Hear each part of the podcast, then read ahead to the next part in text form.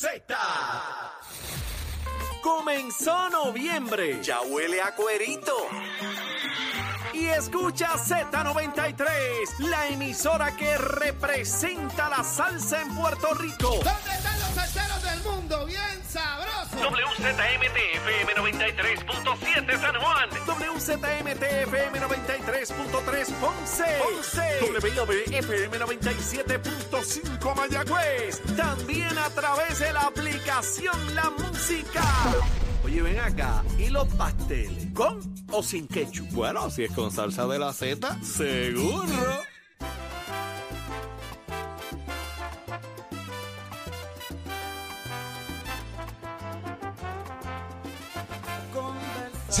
Arrancamos una nueva hora en Nación Z, 7 y 1 de la mañana. Listos, prestos y dispuestos a través del 93.7 FM en San Juan, 93.3 en Ponce y 97.5 FM en Mayagüez. Tu aplicación La Música para que nos veas y nos escuches como tú quieras y disfrutes del contenido de nuestro podcast que está ahí. El de Nación Z, el del análisis. Nuestros amigos que están en el Facebook conectados con nosotros desde temprano, dele share, comparta para que la gente sea partícipe de lo que usted también es aquí en Nación Z. Yo soy Jorge Suárez en esta mañana, donde excusamos a nuestra compañera Saudi Rivera y está conmigo como todas las mañanas el licenciado Eddie López. Buenos días, Jorge. Buenos días, Saudi. Buenos días, Saudi. Buenos días, Saudi. Buenos días a todos los compañeros y a todas las personas que están en sintonía de nosotros en esta nueva hora, de esta nueva mañana de miércoles 8 de noviembre, el día del cumpleaños de Achero. Nuevamente lo felicitamos. Del año 23. Qué bien se ve por 80, oye. Oye, por lo menos hoy va a estar despejado, Jorge, parece, según hoy que nos dijo nuestro amigo Pacheco.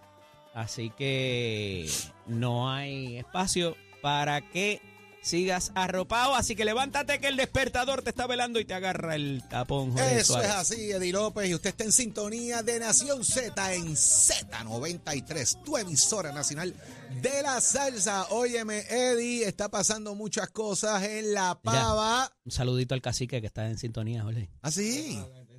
Así que tenemos que hablar. Hay que. Da- dame una llamadita. ah, una hay que- llamadita. te felicito, te felicito ya, Chero.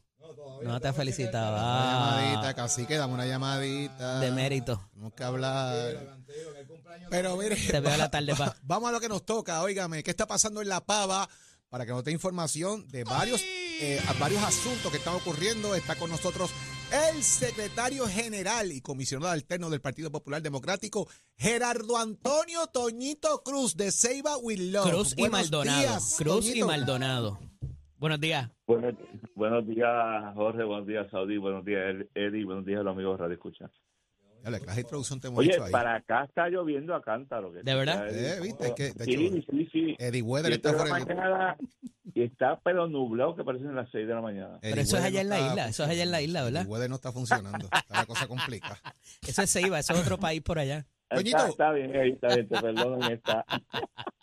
Toñito, eh, hay varios temas que tocar contigo y antes de entrar específicamente a los números de las encuestas, quisiera tocar contigo eh, otro tema importante. Es el tema de las radicaciones de candidatura. El alcalde de Ponce prácticamente eh, hay una movida aquí muy interesante. Mueven eh, su caso para enero, precisamente. ¿Lo impediría esto de radicar su candidatura a alcalde por el Partido Popular Democrático? Mira, si miro el reglamento, no, no habría impedimento. El reglamento es claro. Tiene dos instancias, ¿verdad? Que son, yo llamo los extremos. Una persona, un funcionario público o una persona que ocupa una posición política en el partido, una vez un tribunal determina causa eh, para arresto, lo que se conoce como regla 6, Ujú. el presidente del Partido Popular lo, eh, lo saca de las funciones, ¿verdad? Lo- le quita las funciones políticas. De ahí hay un vacío, Pero ese es el precedente ahora para todo el mundo, para el que pasó y el que venga también. correcto. De hecho, es que eso lleva allí más de 20 años en el reglamento del Partido Popular, así es. ¿verdad? Eh, ¿Qué sucede? Pero entonces, luego más adelante dice que la comisión calificadora del partido puede no certificar a una aspirante si tiene eh, una convicción por delito grave. ¿verdad? Entonces no lo no lo podemos calificar favorablemente. ¿Dónde dice eso? Bueno. ¿Dónde está eso? Eso es en el reglamento. En el reglamento general. Ok. Correcto. ¿Qué pasa? lo que tú me acabas de preguntar, Jorge. ¿verdad? Es si una persona que simplemente está acusada en los tribunales puede o no radicar una candidatura. Correcto. La contestación sería sí, porque el reglamento no lo impide. So pena que la comisión cualificadora pase un juicio y determine si la persona cumple con requisitos o no para estar en la papeleta del Partido Popular. Correcto. El intermedio es que la, el, el reglamento del Partido Popular tiene una salva- salvaguarda, ¿verdad? Correcto. La comisión calificadora va a recibir los documentos de cualquier candidato, cualquier aspirante o candidato del Partido Popular Democrático, y una de sus funciones en analizar si cumple con todos los requisitos y los documentos, etcétera, etcétera, es si la persona resulta idónea Para para, estar en esa Toñito, pero papeleta. ahí te surge uno ayer en agresivo también. Un, un- un asunto del FEI también. ¿Te Correcto. ¿Complica el Y- panorama o tú ves esto como una cosa aquí a días de unas radicaciones que No, nos no. están haciendo estos tramoyos? y, y si vienes a ver esto, yo estoy pensando que esto se puede estar repitiendo. De hecho, yo tengo una, una conferencia a la una tarde sobre este tema, de cómo estamos viendo el activismo de algunas agencias, ¿verdad? Eh, para correr estos procesos, nada más y nada menos que en el periodo de erradicación de candidatura. Digo, y licenciado Cruz Maldonado, esto más allá de que lo diga el reglamento, es por una cuestión de derecho particular. Jorge fue secretario, obviamente nosotros que somos abogados lo conocemos, pero eh, el peligro de esto es que se inventen cosas y le radiquen un caso a alguien eh, o presenten declaraciones juradas que no sea cierto para dañar la candidatura de una persona. Por eso es que eso está Oye, ahí escrito. Y, y déjame, déjame abundar, Eddie, si me permite. Vamos a, vamos a Ponce un momentito, vamos a Ponce. Y en Ponce, después que logran los, fi- lo- la Oficina Fiscal Especial Independiente eh, sobrepasar ¿verdad? la cintila de pruebas para determinación de causa, cuando están fichando al otro día del tele, entonces lo separan del cargo público y si tú miras 24 horas antes, lo que se vio en el tribunal fueron documentos. O sea, vamos a llegar a ese extremo. El caso de Ponce, no hay fondos públicos. Yo decía es que el secretario de Justicia me contesta, bueno, es que se puede separar aunque no sean casos de fondos públicos. Claro que sí, es uno de los requisitos a evaluar. ¿Usted quiere en esta democracia hacer eso? Porque, Edith, yo te tengo que decir, Si es el Mañana están en 4.01, peligro es el de ética que dice que si no hay 38 dinero. Mañana están en peligro los 38 alcaldes del. Partido Popular con la declaración jurada de quien sea que no se siente en la silla en regla 6. Al otro día, con una determinación de causa, me saca un alcalde de... Eh, eh, ese es el peligro de, este- de estos casos.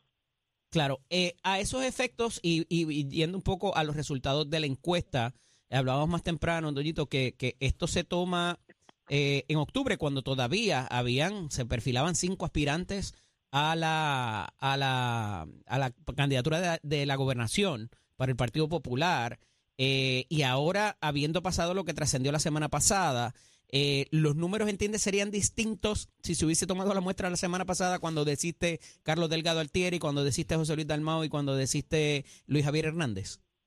Pues mira, yo... yo Son realidades no distintas. de lleno, ¿verdad? En, en- sobre los, los favoritos o los, o los desfavorecidos de la encuesta, pues uno es ocupo la posición de secretario general y comisión electoral y tengo que salvaguardar el proceso. Pero sí, Edith, tienes toda la razón, ¿verdad? Eh, el problema de ese resultado es que se va a ver afectado ahora porque de los cinco aspirantes que podían haberse, de alguna manera, aspirantes, ¿verdad? Los quiero llamar, que podían haber manifestado interés en esa candidatura, de esos cinco, hay tres que ya descartaron esa posibilidad.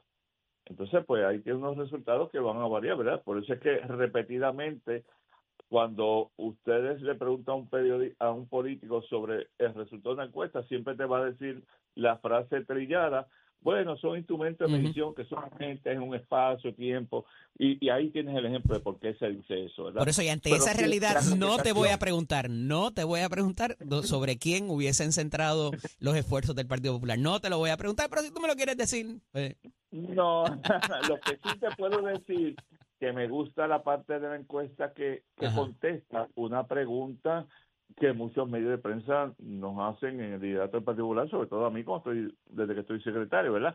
Eh, se habla del Partido Popular, el partido que va a llegar tercero, Tercero, en esta próxima elección. Eso bueno, lo dijo Rafael. Tatito Hernández en un momento dado y lo ha repetido. Pues bueno, ahí yo te tengo que decir, ¿verdad? Desde que Jesús Manuel está a cargo de la presidencia del partido, y creo que eh, José Luis Dalmau hizo grandes esfuerzos para ello, ¿verdad? Eh, eh, pero el Partido Popular poco a poco, poco a poco, poco a poco, ha logrado colocarse en sitial donde es el único partido con el potencial electoral de ganar al PNP. Los otros partidos hoy no cuentan ni para pool ni para banca. Esa es la realidad. Anda. Yo analizaba un poco esta mañana que hay gente que buscó alternativas en Victoria Ciudadana porque no quería ver ni al PIB, ni al Partido Popular, ni al PNP. Hay gente que ni alternativas en el PIB porque no quería saber de El los maldito otros. bipartidismo. Entonces de repente se Ah. juntan estos dos y los que, que- y los que no creen en el Partido Independentista ni en Juan Dalmao, porque separemos el independentismo de Juan Dalmao, porque Juan Dalmao es una cosa y el independentismo es otra, según las papeletas, ¿verdad? Porque no aparece el PIB en la Ah. papeleta. Eh, partiendo de esa premisa, el junte les ha hecho daño. Sí, sí, contrario a toda la percepción de que había que con esto se acababa el Partido Popular, es todo lo contrario, una desaprobación absoluta. Yo creo que ellos no se esperaban esto. Claro, el no creo que se esperaban esto es para la gente que está fuera de la Comisión Estatal de Elecciones y sus 10 pisos. Los que trabajamos allí sabíamos que este era el resultado obvio porque ese partido, ese junte era hacia afuera, allá adentro no hay tal junte. Así que yo yo creo, ¿verdad?, que toda aquella eh, estribillo de ni rojos ni azules, hoy parece que el pueblo los ha relegado a ese espacio allá abajo en el sótano, donde ya, los repito, son inconsecuentes para las próximas elecciones. De hecho, se va a dar lo que habíamos dicho. En el 2016 decíamos que si votaban por Alexandra Lúgaro, ayudaban a elegir a Ricardo Rosselló y ahí tenemos los resultados. Y en la pasada campaña era la misma historia. Si usted votaba por Victoria Ciudadana o por el PIB, ayudaba a reelegir al PNP. Bueno, ahora no hay duda de eso. El único partido con el potencial electoral de sacar al PNP del gobierno se llama el Partido Popular Democrático. Toñito, No se está atendiendo el tema político en Ponce. Se han dado reuniones en Ponce con el liderato político, como dijo el presidente, que iba a ocurrir. Sí, Jorge, te, te adelanto, ¿verdad? Y es la primera vez que contesto esa pregunta públicamente. Antier, eh, el presidente del partido, la subsecretaria y este servidor y la comisión electoral fuimos al distrito senatorial de Ponce a las 9 de la mañana, sostuvimos una reunión con alcaldes y legisladores del distrito de Ponce para hablar eh, francamente sobre esta situación de Ponce. Más tarde nos reunimos con el liderato municipal del Comité Municipal en Ponce. Participó un nutrido grupo, incluyendo al exalcalde de Icosaria, que hacía tiempo que no le veíamos, eh, la alcaldesa interina, y se le hizo saber que el Partido Popular allí va a estar bajo el mando de la presidenta de la legislatura municipal porque es la eh, eh, vice, era la vicepresidenta del Partido Popular y se convierte ahora en presidenta interina hablamos francamente con ellos y yo te puedo decir, Jorge, estamos súper bien satisfechos eh, con el resultado de la reunión y hay un compromiso de trabajar semanalmente con este tema hasta ver qué va a pasar finalmente con el doctor eh, Irizarry Pavón. Secretario, quedan seis días para finalizar la sesión actual. Cosas pasan en esos cierres de sesiones y queda todavía la de enero a junio 30, que es constitucional, obviamente por el presupuesto y demás.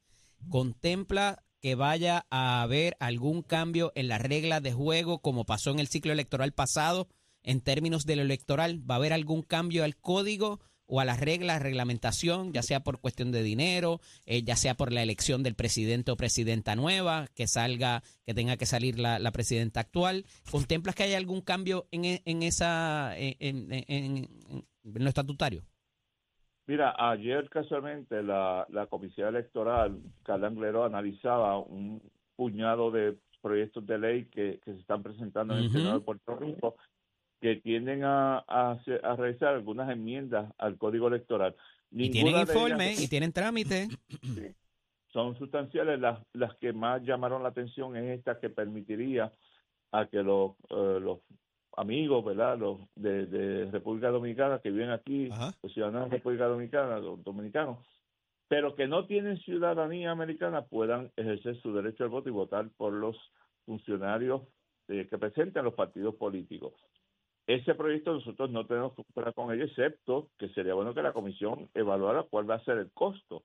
Y digo esto porque sabido es que la persona que no es ciudadana americana no podría tener acceso a la papeleta de comisionado residente, ¿verdad? Y un funcionario federal no podría votar por él.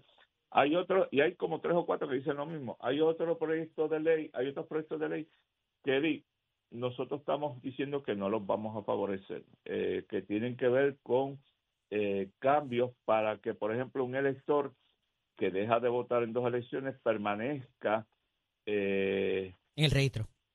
En el, en el registro, de hecho son inactivos, pero quiere que los mantengamos activos. Yo me opongo tenazmente a ese proyecto porque el código, y es que lo hemos dicho una y otra vez, usted tiene que ver el código integrado. Hoy no hay voto ausente. Hay electores que se fueron de Puerto Rico. Permitir eso es facilitar que mediante el sistema de voto por correo, gente en California, en Texas, en Chicago, en Nueva York, en la Florida, estén votando por funcionarios en Puerto Rico y eso lo tenemos que cerrar. Hay otros que tienen que ver, por ejemplo, hay uno que favorecemos, que es que se mantenga, se abra una oficina de junta de inscripción en Carolina, siguiendo el patrón de que haya en cada centro judicial, y en Carolina hay uno, una junta de inscripción permanente, que hoy la gente de Carolina, de ese, de ese distrito, tiene que estar yendo a San Juan.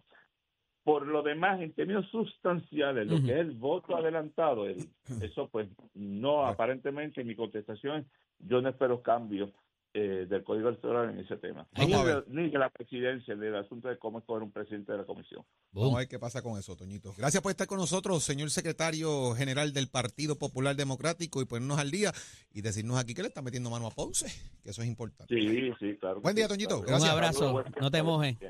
Vamos al análisis. a Este segmento es traído a ustedes por Caguas Expressway, donde menos le cuesta un Ford. Damos paso al segmento del análisis del día. Como todos los miércoles está con nosotros eh, el representante Jorge Navarro Suárez y Sonia Pacheco. Pero antes de entrar con los compañeros, Jorge, me parece que el asunto de lo que vaya a pasar con el presidente o presidenta y la salida que se daría el próximo viernes, porque jueves es- termina la sesión, el próximo viernes sería, sería la salida de Jessica Correcto. Padilla. Eh, eh, me parece que ahí va a haber un vacío administrativo, por El decirlo menos. gobernador no enviaba a nadie. No hay, en esos 100 Pero- nombramientos no hay pero- nadie. Pero como dice Eddie que no está obligado a hacer, no, no, no lo está. tiene que, tiene que cumplir con el mandato que tiene la ley. No lo podemos Tiene que obligar. enviar a alguien. Llevar al tribunal. Tiene que enviar a alguien. Ya están los compañeros con nosotros, el representante Jorge Navarro Suárez y la ex representante Sonia Pacheco e Irigoyen. Buenos días, compañeros, bienvenidos. Buenos días. Hoy no hay sándwichito, no hay nada de comer.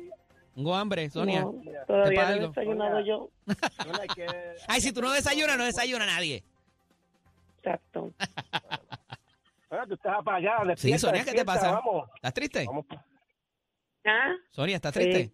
me levanté casi ahora, es lo que Anda. pasa, que estoy... Me, Ya, me levanté bien temprano, dije cinco minutos más y esos cinco son traicioneros. Anda. Pues vamos a darle el turno a Georgie para que nos hable de la brea en San Juan y que hay gente diciendo que se embrearon los desagües y que eso es lo que ha provocado las inundaciones que hemos visto en la pasada semana. A pesar de que hay que ser justo y decir, llovió mucho y muy rápido. Eh, y ahí vemos lo que es el túnel Minilla, lo que es la avenida Ashford. Eh, pero hay algo de eso, este, porque eso sería una reclamación contra el contratista que tiró esa brea, Georgie. Sí, mira, es correcto lo que eh, la reclamación, si, si es correcto lo que están diciendo. De hecho, Raúl García, director de Obras Públicas, fue claro. Eso tiene una garantía. Y- esa es la razón por la cual, o es uno de los motivos, porque el Servicio Meteorológico ha dicho que, que, que cuando hace el anuncio de ayer va a ser lluvia sin precedentes, una lluvia eh, a cántaro. Es como cuando tú coges un embudo y lo llenas hasta arriba, hasta que no baje poco a poco, no se vacía el embudo. Es lo que está ocurriendo en las lluvias que hubo ayer y la semana pasada. Pero achacarle completamente que esto ha sido causa de que han tapado, no, yo creo que no. De que sí puede ser un, factor, como vi una foto en uno de los, de los periódicos, de que había poco... eh, Allá arriba en Caimito, en Morcelo, allá No. en La Gloria, eso no ha pasado. Eso no ha pasado, el agua co- fluye correctamente, no hay ese tipo de inundaciones, así en el área metro, que él ha sido los rutinados cuando hay cuando hay las tormentas y, la, y, y- y las vaguadas grandes que duran dos o tres días, son las mismas áreas las que se tapan. Por ende, este tipo de lluvia que ha sido la, orden del día ayer y la semana pasada, que hay lluvias que rompen los récords a nivel de, de, de todos los años, es un embudo. por más agua que caiga, por más de drenaje, el embudo jamás puede eh, succionarla completa porque es poco a poco y es lo que está ocurriendo. Hay que buscar otras alternativas de desagüe en San Juan para que esto no ocurra y estar a la vanguardia cuando ocurre este tipo de aguaceros que ahora son las órdenes del día porque cae por Mira. 10, 15, 20 minutos y se tapa. Me escribe aquí un vecino mío que me dice que lo dejaron sin cuneta cuando tiraron la, la brea, ¿verdad? Y Quedó bonita, pero no. Eso exactamente no era lo que yo iba a decir. Sonia, y ahora me esa toca a mí. área, Vamos esa a área, esa área de, San, de Monte Carlo, eh, la avenida aquella que siempre se me olvida el nombre, que tanto problema ha La traído. que avenida es la que- Monte Carlo. esa es la, Monte misma Carlo, Monte. Exacto. Sí. Este, ¿Qué ha pasado ahí? Porque eso es parte de San Juan también, eso es precinto 3, ¿no? Es que, es que fíjate, vamos a hablar en, en general, este, desde, desde Guaynabo, la Martínez. Nadal, desde la, la, la Martínez Nadal, toda la 199, la misma 65 de infantería, y lo que he podido ver por las redes, ¿verdad? De, de que casi se, esta gente que embreó, pues no dejó las cunetas. Entonces, más la otra situación que tiene siempre Ocean Park, de que no, recursos naturales no está abriendo. Las bombas de el bombeo que necesita para que esa, esa agua salga como debe ser y creo que se dañaron nuevamente. O sea, hoy precisamente acaban de anunciar hace un momento en la televisión que va a haber otra lluvia con más cantidad de agua. O sea, el, eh, ayer no hubo tanta situación. ¿Tú sabes por qué no hubo tanta, situación? Porque a nivel de- del edificio de Minilla, donde trabajan muchos empleados, y en No el choque, Capitolio, los empleados en el día de hoy, en el día de ayer, perdón, fueron este desalojados de sus oficinas con tiempo. Oye, O sea, me dijo, eh, me dijo tarde eso este nene, el de superintendencia, que también se inundó ayer el Capitolio de algunas oficinas. Por eso, eh, eh, volvemos a lo mismo. Algo está pasando. Eh, yo creo que más que todo aquí hay que volver a hacer una reevaluación de todo, porque si una trapo de lluvia, y no lo digo en el sentido de, ¿verdad? En que esto no es un huracán, esto no es una vaguada de esas intermitentes, o como hace, como es aquí un, un huracán que estamos 24 horas mínimo con agua ahí a todo fuerte. Nosotros estamos prácticamente inundando un montón de casas. Imagínate en una situación así. Mira, Sonia, Yo creo que hay que evaluarlo todo. Yo Sonia. creo que este Recursos Naturales tiene que hacer algo. Sonia, presenta un proyecto nuevo de estatus allá y hay, hay senadores y todo por allá eh, de la legislatura de Puerto Oye, Rico en Washington, pero no incluyen el ELA de nuevo. Dime, no, Sonia. pero tú sabes que tan sencillo como es esto, problema. mientras sigan gastando, Tranquilo, gastando Yoyi, que cierro contigo. Mientras sigan gastando chavos, mientras no considere lo que el puertorriqueño ha vivido, bueno o malo, pero lo ha vivido, esos proyectos nunca van a llegar. El PNP, oiga, usted, PNP que me está escuchando, usted no se siente engañado. Usted no siente que todos los años antes de unas elecciones tratan de meterle un plebiscito como para que duérmete nene, duérmete ya, para que tú te creas que va a llegar la estabilidad con un plebiscito. Eso es una falta de respeto. El día que este país vote realmente, que todo el mundo, el 80% en adelante, vote porque quiera la estabilidad, es que eso pudiera darse si el Congreso finalmente lo decide.